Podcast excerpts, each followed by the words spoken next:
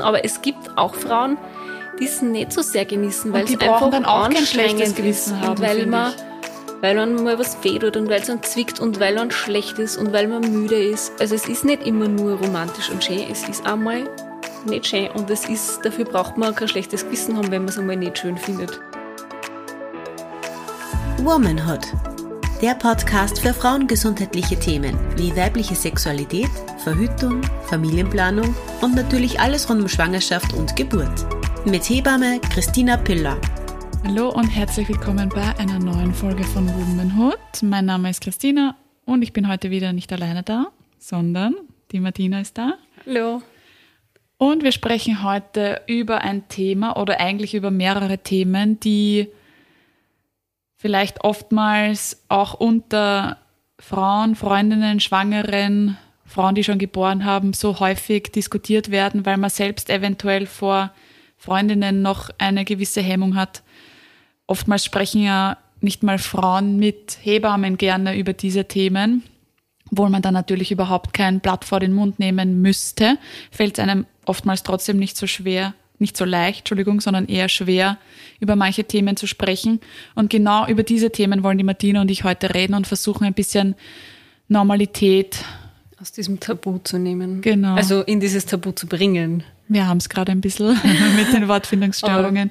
Ich glaube, ihr wisst, was wir meinen. Genau. Und wir haben das irgendwie so Hebammen-Tabu-Edition genannt, von Dingen, die einem vielleicht niemand davor gesagt hat. Und auch ein paar Dinge, die Frauen zu mir gesagt haben, dass sie das eben nicht gewusst haben. Daher die Inspiration für diese Folge. Mhm. Fangen wir gleich mal an. Wir raten ja, oder Hebammen oder allgemein raten ja Frauen, Schwangeren in der Schwangerschaft vor allem dann hin zur Geburt gehend als geburtsvorbereitende Maßnahme oftmals zu Dammmassagen. Und weil man sich ja nicht so oft mit dem eigenen Damm auseinandersetzt, außer dann eventuell unter der Geburt, in der Schwangerschaft und danach, weil es ja eventuell zu Dammverletzungen oder Geburtsverletzungen kommen kann, beschäftigt man sich dann auch wahrscheinlich erst sehr spät oder vielleicht sogar ungern mit den Dammmassagen. Und da habe ich schon häufig das Feedback bekommen, dass das jetzt nicht so eine Entspannungsmassage mhm. ist, wie man sich Massagen vorstellt im Day Spa. Und ich meine, ich habe es selber noch nie gemacht, weil ich noch keinen Bedarf dazu gesehen ich habe. Ich mal probiert. Und? Ich habe es jetzt weder angenehm noch unangenehm gefunden, aber ich bin auch nicht schwanger oder schwanger gewesen und vielleicht, also ich kann mir gut vorstellen, es fühlt sich einfach vielleicht auch anders an in einer Schwangerschaft, wo man besser, eventuell besser durchblutet ist in dem Bereich und vielleicht auch insofern empfindlicher reagiert auf Berührungen. Oder vielleicht auch geschwollen. Vielleicht geschwollen ist, genau. Ja. Und vor allem muss man sich das vorstellen, wenn man da sagt, man macht das ab der 35., 36. Woche. Das ist eine. das ist schon, da ist schon der Bauch dann recht groß. Mhm. Wie komme ich da hin? Turnübung. Vielleicht habe ich auch eine Hemmung, meinen Partner oder meine Partnerin zu fragen, weil ich finde, Vulva und dann natürlich auch der Damm ist eher vielleicht in der Beziehung ein sexualisierter Part. Weiß ich nicht, würde man dann den Partner oder die Partnerin fragen, die Dammmassage zu machen? Weißt du, was ich meine? Mhm, mh, mh. Keine Ahnung, ich glaube, ich würde mich wohler fühlen, wenn ich das selber mache, aber keine Ahnung, ob ich in der 36. Woche dann noch hinkomme, weil natürlich würde ich es schon gern machen als geburtsvorbereitende Vor Maßnahme. Vor allem kann man es jetzt selbst auch einfach viel besser regulieren, wie der Druck ist. Wenn es jetzt kurz mal wo unangenehm ist, kann man das selbst gleich rausnehmen und muss nicht den anderen dazu anleiten, wie es sich Ja. anfühlt. Also es ist nicht dieses, eben wie du gesagt hast, dieses so eine nicht zwingend eine Wohlfühlmassage. Es kann vielleicht auch für manche sehr angenehm sein, aber grundsätzlich ist es jetzt nicht so wie eine entspannende Rückenmassage oder so. Ja, und ich glaube natürlich auch, weil der Bereich tabuisiert ist. Mhm. Und weil man sich eben davor nie mit dem eigenen Damm auseinandersetzt, Mhm. sondern dann erst in Bezug auf Geburt. Und vielleicht, wenn jemand schon mal bei einer Physiotherapeutin oder Osteopathin war oder so, die auch Beckenboden behandelt, die können, dürfen, werden vielleicht auch vaginal den Beckenboden behandeln. Und da wird sich dann vielleicht auch nochmal anders anspüren von einem medizinischen Personal, der die das professionell macht, machen zu lassen. Also es ist, glaube ich, allgemein ein, ein sehr großes Thema. Aber ich finde es wichtig, sich mit dem eigenen Darm auch vielleicht noch nicht oder nicht erst in der Schwangerschaft auseinanderzusetzen.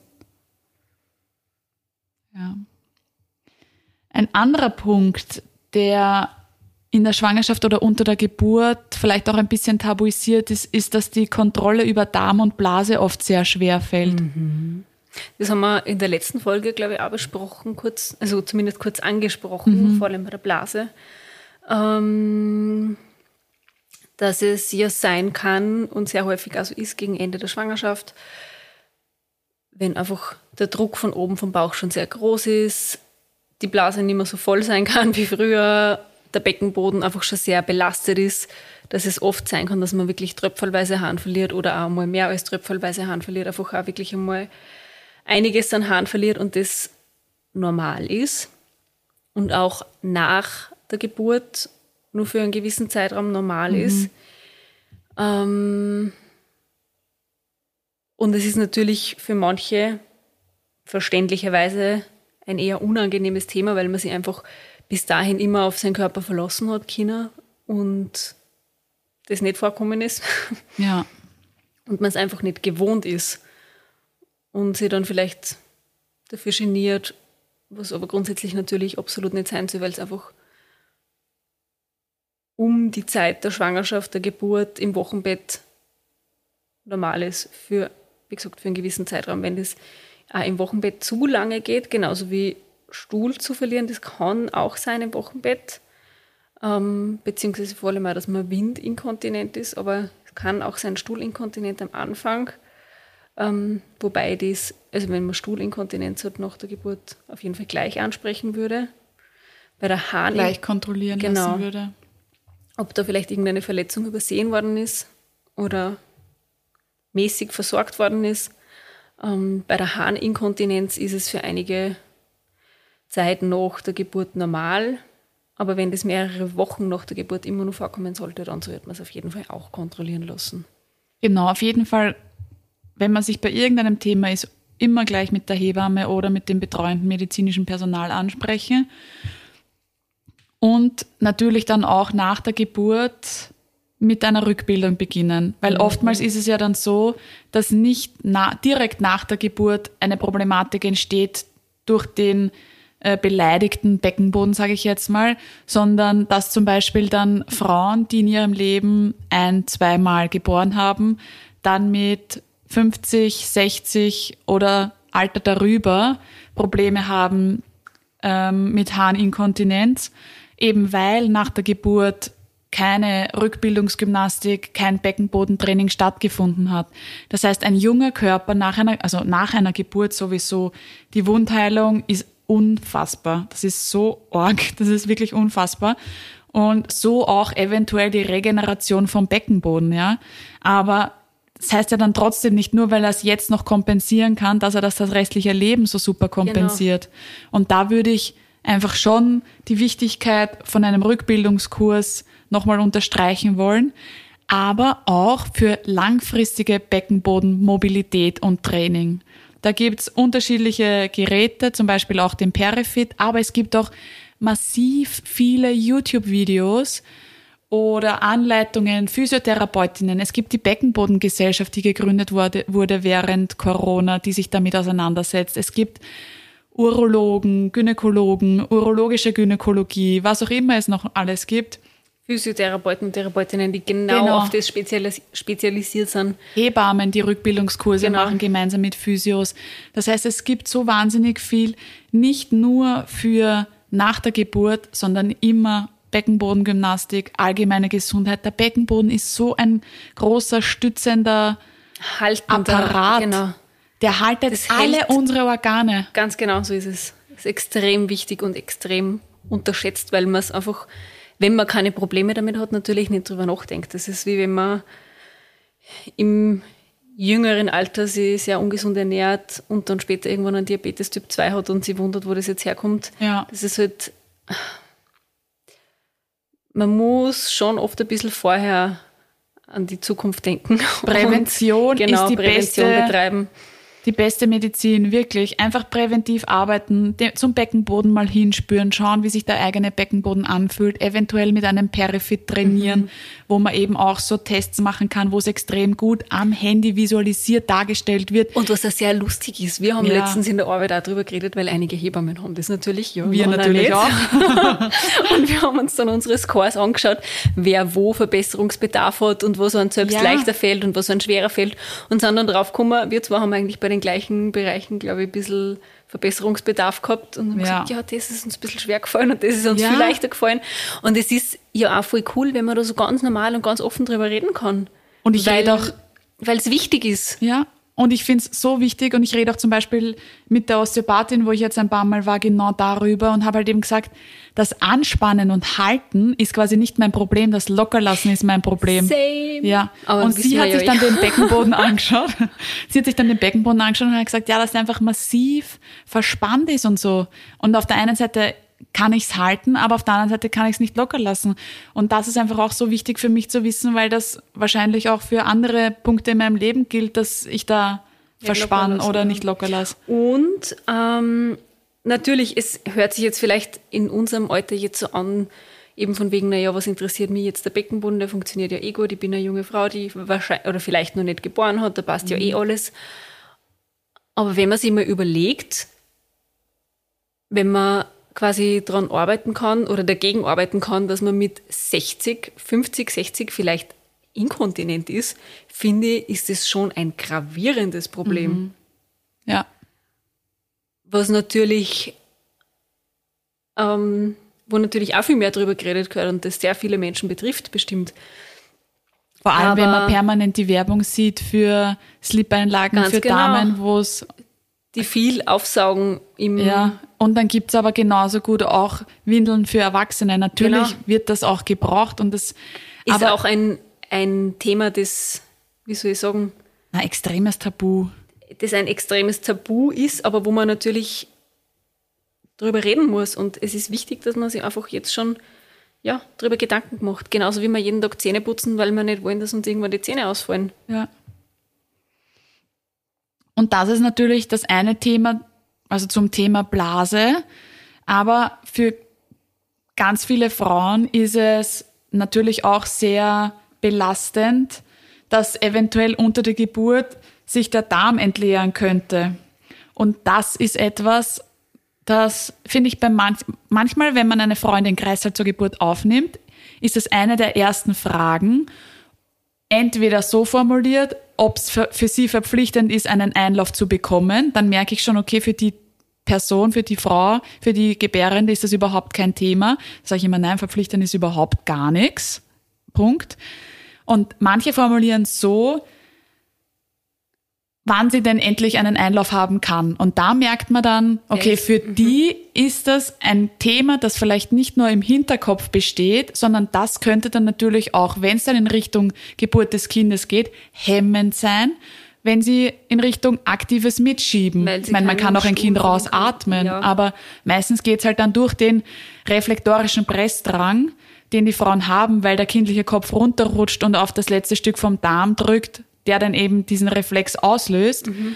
dass sie gerne mitschieben wollen. Und es fühlt sich halt an für die Frauen, als müssten sie Stuhl absetzen, weil es einfach genau diese Rezeptoren reizt. Und das ist für uns unter der Geburt ein Punkt, wo wir sagen, ah super, das ist der kindliche Schädel, der tiefer tritt. Aber für viele Frauen ist das einfach eine Angst, die nicht nur im Hinterkopf besteht, dass eben unter der Geburt, dann vor allem zur Ge Schädelgeburt hin, ähm, Stuhl kommen könnte. Und da versuchen wir als Hebamme natürlich immer sehr, den Frauen die Angst zu nehmen, weil das nicht ihr Beitun braucht. Durch den Schädel, wie auch immer groß oder klein er sein mag, der da tiefer tritt, wird quasi der der Darm komprimiert und dadurch quasi, was im Enddarm ist, einfach nach draußen geschoben. entleert. Also es ist nicht, es ist nicht einmal so, obwohl es auch keinen Unterschied machen würde, ähm, dass die Frau das durch dieses, ich sage jetzt unter Anführungszeichen pressen, weil es einfach oft nur so ein gebräuchliches Wort ist. Schieben, sagen wir. Genau, ja. wir sagen ja schieben, aber vielleicht verstehen da jetzt manche den Zusammenhang nicht ganz, aber eben, dass die das, dass die Stuhl dadurch absetzen. Aber das ist nicht so. Wenn es so wäre, wäre es auch egal. Aber ähm, das ist einfach wirklich, weil sie das Kind, das ist ein kindliche Kopf, der braucht einfach einen, Den ganzen Platz, den ganzen Platz, kann. der irgendwie vorhanden ist. Ja. Und wenn da nur ein, eine mini, mini, mini Stuhlknolle im Darm ist, dann wird das Kind das, das rausdrücken, die Frau das zurückhalten will oder nicht. Und das Problem ist eben oft dann, dass die Frauen, wenn sie glauben, dass sie Stuhl absetzen und ihnen das unangenehm ist, was ich natürlich nachvollziehen kann, ist, Ja, ist eh klar. ist eh klar. Aber grundsätzlich ist es normal und egal. Ähm, aber dass dann viele versuchen, das zurückzuhalten und einfach eher gegen diesen natürlichen Drang arbeiten, Mhm. als mit.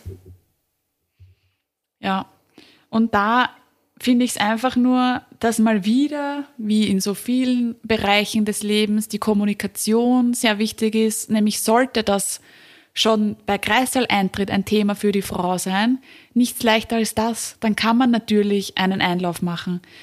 Muss aber auch nicht sein. Wenn die Frau sagt, sie war heute schon groß auf der Toilette, dann braucht es das vielleicht auch gar nicht. Aber wenn man merkt, dass das ein Thema für die Frau ist, dann darf das natürlich auch den Raum haben, den es in Anspruch nimmt. Und wenn sie einen Einlauf möchte, dann wird sie den bekommen. Wenn sie keinen möchte, dann braucht sie den nicht bekommen. Und da geht es einfach nur darum, dass das alles normal ist, aber dass natürlich jedem sehr geholfen ist, wenn man das Gefühl hat, dass man da offen drüber reden kann. Und Ganz das genau. wollen wir damit bezwecken.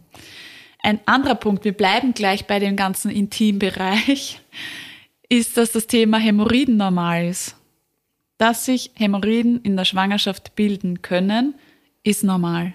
Und es ist in den aller, allermeisten Fällen so bei Frauen, die in der Schwangerschaft die Hämorrhoiden bekommen, davor keine Probleme damit gehabt haben, dass sie das nach der Schwangerschaft auch wieder zurückbildet von selbst. In den aller, allermeisten Fällen, ohne dass man da irgendwas reponieren, operieren, sonst irgendwas muss. Schmieren muss. Genau. Schmieren vielleicht, weil es einfach angenehm ist oder angenehmer kühlend, genau. ist. Aber müssen tut man Muss, in den müssen meisten tut man nicht, nicht. genau.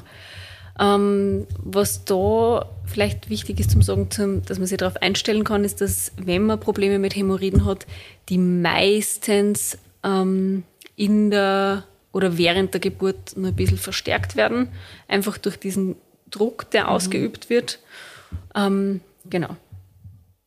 Und wichtig ist einfach dann auch nach der Geburt, dass man immer, ich meine natürlich auch vor der Geburt schon, aber nach der Geburt, wenn man eventuell Geburtsverletzung hat oder so, dass man einfach immer nach dem Stuhlgang auch sich vielleicht nochmal abduscht, weil man das einfach oft mit größeren Hämorrhoiden nicht so perfekt sauber kriegt, Da oft auch weh tut. Zum Beispiel auch diese Happy Po-Dusche. Genau, da gibt es Duschen. Und dann gibt's natürlich auch Sitzbäder, die Möglichkeit, dass man kühlende Vorlagen macht, genau, vielleicht mit der Hebamme besprechen. was auch immer. In der Hausapotheke steht das auch drinnen, die man ja oder die wir schon gepostet haben, auch unter den Highlights. Das heißt, da sind auch überall Tipps und Infos, Tricks.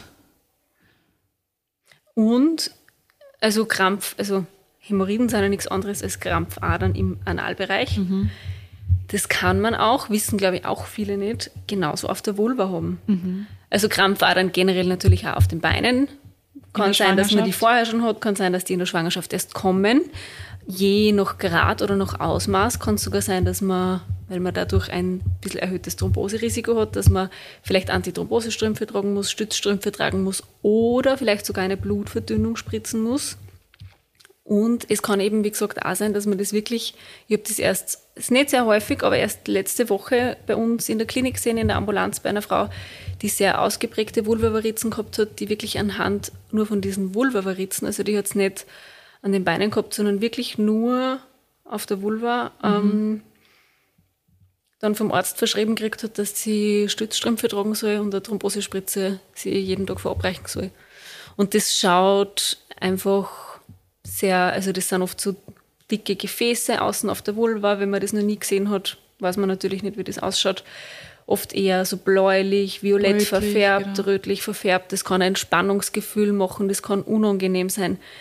Entsteht natürlich auch einerseits durch die ganze Hormonlage in der Schwangerschaft, weil sie die umstellt, aber auch durch die Zunahme vom, vom Gewicht, vom Bauch, vom Uterus ist natürlich viel mehr Druck da und das kann diesen Rückfluss in den Gefäßen verzögern, ein bisschen verhindern und dadurch kann das entstehen.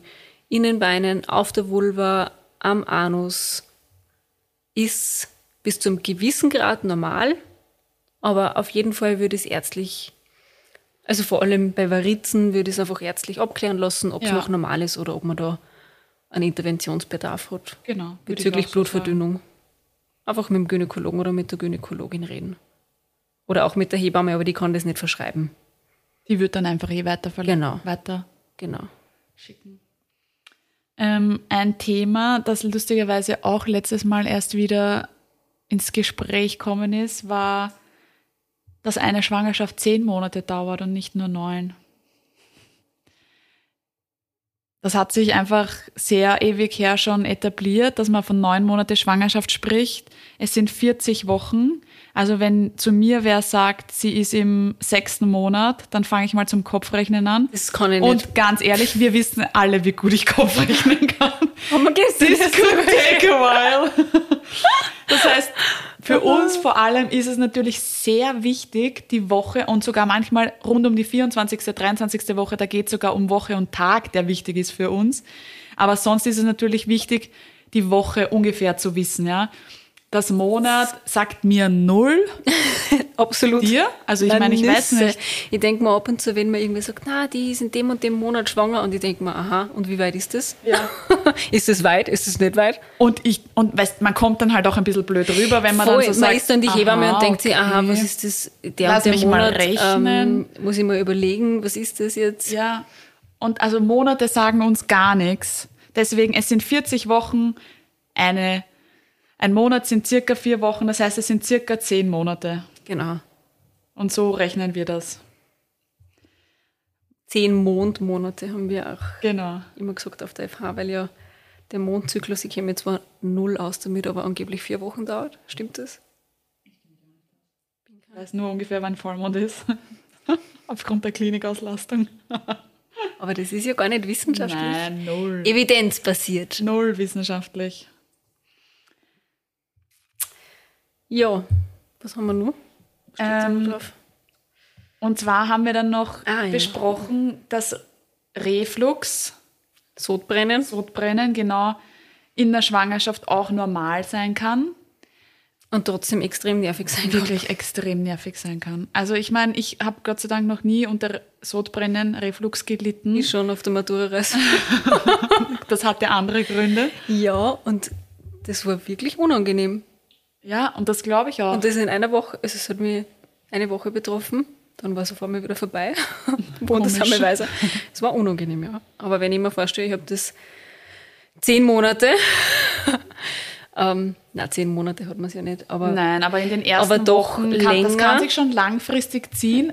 In den ersten Wochen oftmals, aber dann auch und dann eher wieder zum Schluss, Ende hin, weil einfach der Magen genau. schon so nach oben gedrückt wird. Ja. Und eben auch wieder alles aufgeweicht ist, alles lockerer ist, dieser Magenspeiseröhrenverschluss sozusagen nicht mehr perfekt unter Anführungszeichen abdichtet. Ähm, und einfach Magensäure leichter wieder aufstoßen kann. Und das ist es. Und es ist einfach ein unangenehmes Brennen und es, es ist unangenehm und nervig. Auch wenn alle sagen, ja, es ist normal in der Schwangerschaft, es nervt trotzdem. Ja, ich finde auch, und ich finde, man kann natürlich auch was dagegen machen. Sucralan zum Beispiel soll sehr gut helfen. Das Mhm. sind solche Sachets, die man ein bisschen durchknetet. Wir, haben, wir verwenden das an der Klinik, wenn Frauen unter Sodbrennen leiden. Es gibt auch sehr viele alternative Maßnahmen. Mandeln kauen kann man zum Beispiel, akupunktieren kann man. Ähm, Also auf jeden Ingwer Fall. soll auch ganz gut Ja, helfen. auf jeden Fall bei Reflux und Sodbrennen die Hebamme fragen oder auch die Gynäkologin ähm, und fragen, ob es da Tipps und Tricks gibt. Aber was ich, weil du gerade gesagt hast, es sagen viele, dass es normal ist und dass es nervig ist, aber ich finde allgemein beim Thema Schwangerschaft, ich finde, ich weiß nicht, das muss man anscheinend als Frau super finden. Man wird, Mir, ja, mir kommt so vor. und man wird oft so ein bisschen abgeschasselt, sage ich jetzt mal, mit, ja, ja, das ist eh normal oder das ist in der Woche normal oder ja, das gehört halt dazu. Eh gehört dazu und trotzdem darf man sagen, wenn es einen stört und wenn es einen nervt. Ja. Und ich finde, man darf auch sagen, Es ist nicht dass leiwand. Schwangerschaft hart sein kann. Und ich finde, man braucht sicher gibt es viele Frauen, die einen langen Kinderwunsch haben und sicher gibt es wunderschöne Schwangerschaften und Frauen, die das extrem alles. genießen, aber es gibt auch Frauen, die es nicht so sehr genießen, weil die es brauchen einfach dann auch kein schlechtes Gewissen haben, und weil man, ich. Weil man mal was weh tut und weil es dann zwickt und weil man schlecht ist und weil man müde ist. Also es ist nicht immer nur romantisch und schön, es ist einmal nicht schön und es ist, dafür braucht man kein schlechtes Gewissen haben, wenn man es einmal nicht schön findet. Das finde ich auch. Und ich finde gerade unter uns, wir reden da eh alle sehr offen drüber. Und wenn man eine Hebamme hat schon in der Schwangerschaft, dann finde ich, wenn man sich vor Freundinnen oder Bekannten vielleicht nicht sagen traut, dann ist, finde ich, die Hebamme die richtige Adresse, weil wir können das auf jeden Fall in einem Gespräch immer auch ernst nehmen und man kann alle Beschwerden nochmal durchgehen, schauen, ob wir Tipps oder Tricks haben, ob es da vielleicht Akupunktur, TCM, was auch immer gibt oder irgendwelche kleinen Hausmittelchen, die helfen können. Und man darf es auch einfach mal nur sagen oder vielleicht braucht man es gar nicht sagen, vielleicht darf man es auch einfach nur fühlen und okay finden. Und wie oft haben wir Frauen in der Ambulanz, die sagen, boah, jetzt bin ich froh, wenn es dann einmal vorbei ist. Ja. Und ehrlicherweise eher weniger, die sagen, meine, kommt immer wieder vor, aber eher weniger, die sagen, die Schwangerschaft ist so schön und ich will eigentlich noch gar nicht gebären, weil ich liebe die Schwangerschaft so sehr. Kommt deutlich seltener vor, finde ich, als umgekehrt. Ja. Voll. Also es ist auch so wie im Wochenbett, finde ich, so diese überromantisierte Vorstellung, es ist immer alles schön und toll, ist es nicht. Wenn es so ist, ist es wunderbar, aber wenn es nicht so ist, ist es auch okay. Ja. Und es braucht keiner ein schlechtes Gewissen haben. Ich finde, je, jedes Gefühl, das da ist, darf auch da sein und darf auch kommuniziert werden und darf akzeptiert werden. Und kommuniziert werden. Ähm, tü, tü, tü. ändert sich noch ähm, in der Schwangerschaft. Ähm, die Sexualität kann sich sehr stark ändern. In beide Richtungen. Also es kann sehr stark zunehmen, aber auch das Gegenteil. Also es ist viele, also in der Theorie hört man ja immer so von diesen drei Schwangerschaftsdritteln, wo das erste Drittel so diese Eingewöhnungsphase ist und sie immer mit dem Gedanken abfinden, dass man schwanger ist und so weiter, das einmal realisieren. Ähm, wo es einer meistens nicht so gut geht als Schwangere, wo man meistens sehr Weil müde der ist. Hormonhaushalt Genau. komplett, Komplett eskaliert. Ja, eskaliert ist das richtige Wort. wo einem wahrscheinlich sehr oft schlecht ist, man sich übergeben muss, man einfach K.O. ist und vielleicht einfach keinen Sex haben will, weil man einfach nicht die Energie dafür hat und einfach keine Lust drauf hat. Es ist vollkommen okay. Dann ist es oft so, dass viele sagen, so im zweiten Schwangerschaftsdrittel, wenn man sich sozusagen mit der Schwangerschaft Körperlich und mental.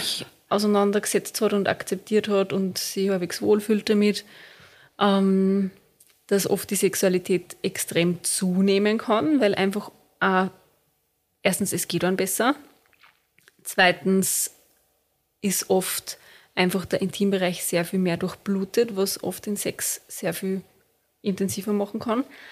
Aber auch genau das Gegenteil. Dass man Weil natürlich ist. ist. man empfindlicher, das kann halt eben in die eine und in die andere Richtung gehen. Es kann viel erregender und erogener sein, aber es kann auch schmerzhaft sein, je nachdem, wie man es empfindet.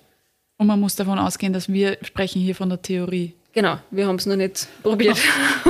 Also wir waren beide noch nicht schwanger, dementsprechend haben wir noch keinen Sex in der Schwangerschaft gehabt. Ähm, und da ist auch wieder das Wichtige zu sagen, dass alles und nichts sein kann, dass viele unterschiedliche Formen und Farben haben kann, so wie alles andere im Leben auch. Aber Sex in der Schwangerschaft ist auf jeden Fall nicht kontraindiziert, ist auf jeden Fall erlaubt, außer, Tada. Gypsy verhext Cola. Wirklich, außer die Gynäkologin sagt was anderes. Und zwar explizit. Ja. Da kann man auch gerne nachfragen, falls Sex nicht explizit erwähnt werden sollte, ja. Es gibt einfach ein paar Indikationen, die, in der die in der Schwangerschaft vorkommen können oder die diagnostiziert werden können, wo das eine Kontraindikation wäre für einen gewissen Zeitraum und der wird dann auch definiert und da gibt es dann auch, sollte das so sein, Kontrollen, wo man das dann neu evaluiert. Genauso wie man als Mensch das Verlangen oder Bedürfnis hat nach Sex, das auch ein Punkt ist, der regelmäßig neu evaluiert werden müsste. Auch von medizinischer Seite sollte der kontraindiziert sein für diesen Zeitraum. Ja. Ähm, es darf sein, es kann sein, dass sollte man Sex in der Schwangerschaft haben, dass es danach eventuell zu einer leichten vaginalen Blutung kommt. Ähm, und da sage ich leicht und wie wir alle wissen, ist die Beschreibung sehr subjektiv. Ähm, sollte es einem zu stark vorkommen, natürlich jederzeit zu einer Kontrolle kommen. Aber ich, das könnte passieren, wenn man Sex in der Schwangerschaft hat. Genau, aber grundsätzlich auch in der Frühschwangerschaft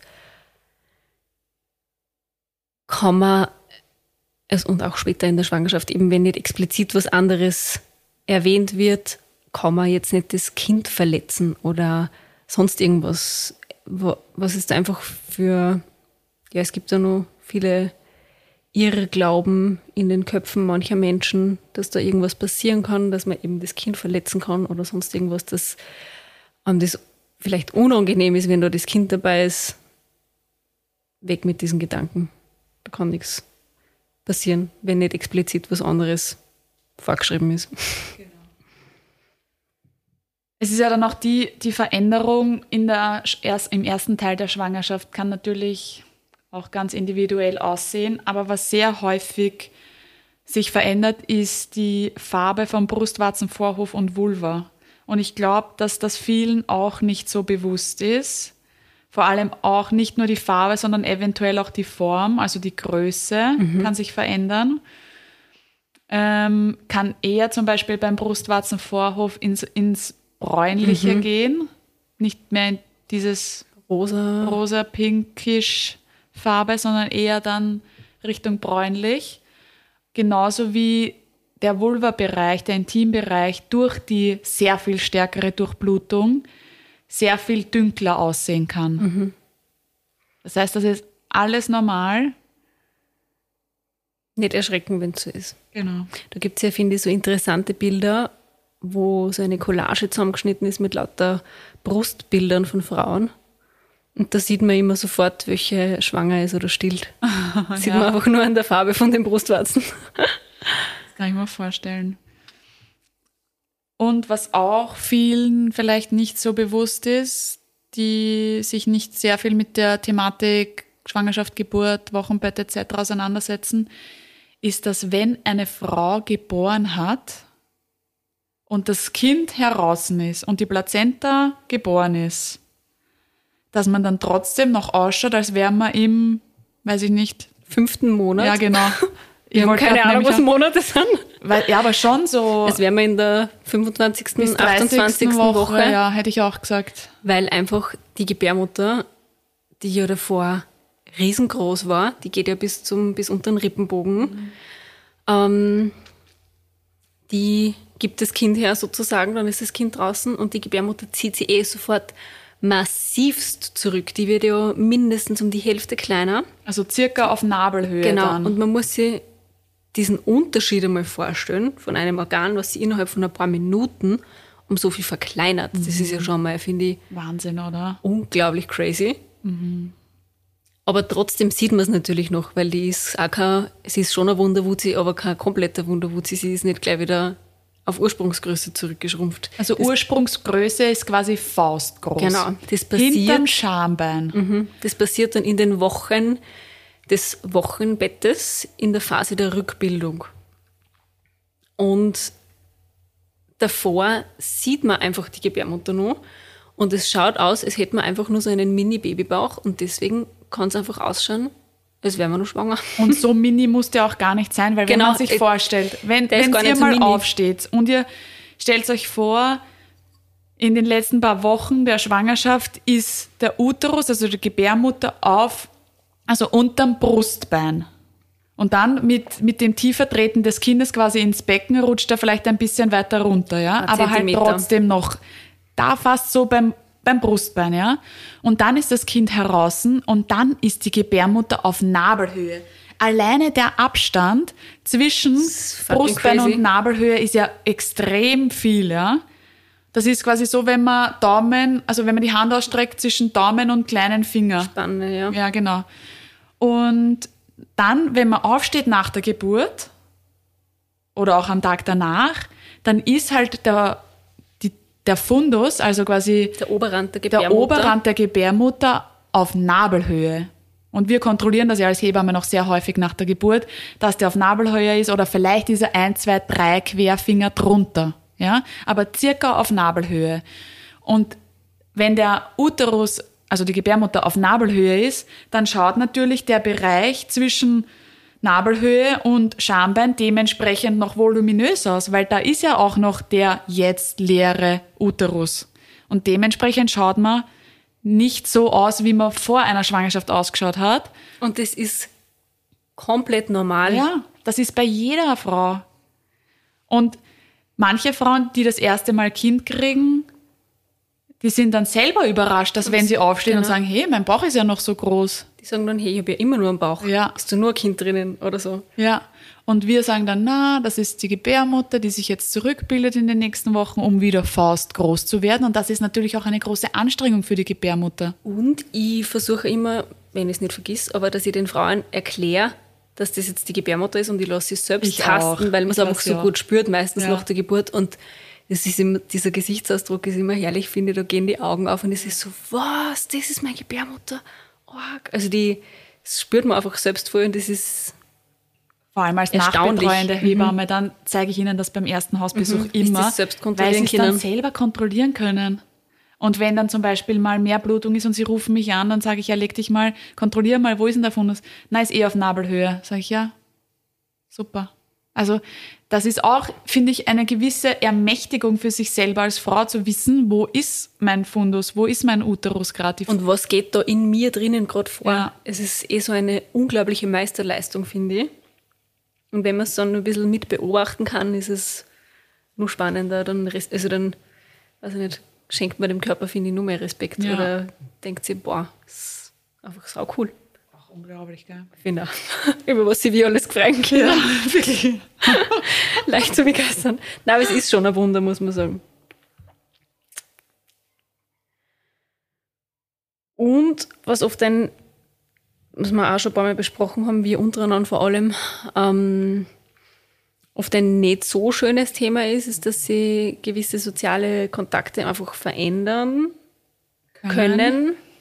Nicht zwingend, aber schon häufig die Tendenz da ist, dass sie gewisse Freundschaften vielleicht verändern, wenn man die erste in einem Freundeskreis ist, die ein Baby kriegt. Oder vielleicht die letzte ist, die noch kein Baby hat. Weil sie einfach Interessen ändern, der Zeitplan ändert. Na, vor allem, man muss sich das, also ich habe mal mit einer Frau, die ich betreut habe, darüber gesprochen und die hat gesagt, es kann auch sehr isolierend sein. Und wenn man sich das dann einmal durchdenkt, dass das Kind am Anfang alle paar Stunden gestillt wird, dass dann im Laufe der nächsten Monate das Kind auch einen gewissen Schlafrhythmus hat von mehreren, äh, wie sagt man da, Naps, Powernaps, Schlafstunden. Schlafstunden am Tag, ja. Wenn dann halt fixe Schlafenszeiten sind zwischen, weiß ich nicht, 9 und 11 und 13 und 15 Uhr oder was auch immer, ja. Das heißt, man hat dann gewisse Zeitslots zwischen diesen Naps vom Kind, wo man Zeit hätte, eventuell mit einer Freundin was zu machen oder mit Freunden was zu machen, wo ich dann aber vielleicht auch die Energie gar nicht habe, weil ich ja trotzdem in der Nacht alle paar Stunden gestillt habe und dann natürlich dementsprechend ausgelaugt bin oder was auch immer, ja. Vielleicht möchte ich auch einfach mal in Ruhe duschen gehen. Aber es kann sehr isolierend sein vielleicht und da finde ich es auch sehr wichtig, mit Freundinnen offen zu kommunizieren. Egal, ob ich jetzt die bin, die geboren hat oder ob ich die bin, die die Freundin ist, von der die geboren hat. Was brauche ich von der Freundschaft? Was erhoffe ich mir weiterhin?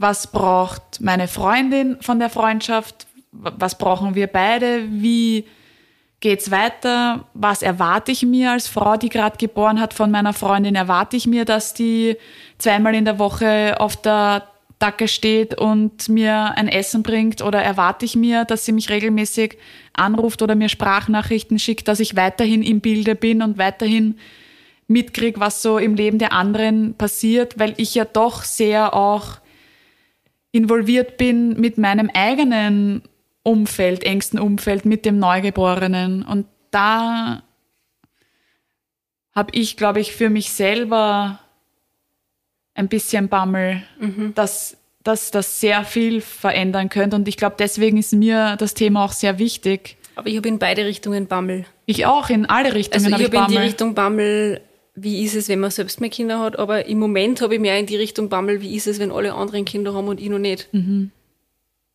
Wie du weißt. Ja. ja, und es ist auch ein großes Thema und ich finde, da hat natürlich jede von uns einen ganz anderen Ansatz dazu und jede steht in einer ganz unterschiedlichen Phase des Lebens vielleicht. Manche haben schon einen Kinderwunsch und dieses Thema ist vielleicht noch nie aufgepoppt. Manche haben keinen Kinderwunsch, hatten auch nie einen Kinderwunsch und alle rundherum reden vom Kinderwunsch und man fühlt sich da schon vielleicht ein bisschen exkludiert mhm. oder außertürlich. Mhm. Und ich finde, wenn man da wieder mit sehr offenen Karten spielt und offen kommuniziert, dass man ja trotzdem weiterhin befreundet sein will, aber dass das natürlich auch sein kann, dass das dann ganz anders ausschaut, dass ich nicht am Abend um 20.30 Uhr mich irgendwo trifft. Ja. Sondern mich schon verabschiede wahrscheinlich. Oder halt vielleicht seltener treff und ja. aber trotzdem noch. Und auf jeden Fall war das in den letzten Betreuungen auch häufig Thema. Und da ist mir, glaube ich, dann noch mehr ins Bewusstsein getreten, dass das auch problematisch sein kann, ohne dass jetzt eine der beiden Parteien quasi will, also was was Böses oder weißt du, was ich meine? Mhm. Sondern einfach, wenn man nicht offen kommuniziert, könnte sich das als Problem oder so Konflikt darstellen. darstellen, genau. Ja, das sind viele, bestimmt nicht alle Themen, über die sonst keiner spricht, aber sehr viele, die uns in letzter Zeit aufgefallen sind oder die uns generell auffallen natürlich, ja. die einfach angesprochen werden, damit sie enttabuisiert werden. Sollte es von eurer Seite noch Themen geben, wir sind natürlich sehr offen für alles und wir genau. freuen uns auch über Themenvorschläge. Ein genau. paar Menschen aus unserem Umfeld oder auch aus der Community haben ja schon auch durch die Community Questions Folgen beeinflusst, beziehungsweise gibt es immer wieder Freundinnen, die sagen, hey, in meinem Leben, in meinem Arbeits- oder Privatleben hat sich das ergeben. Wollt ihr nicht da mal eine Folge drüber machen? Und darüber freuen wir uns natürlich.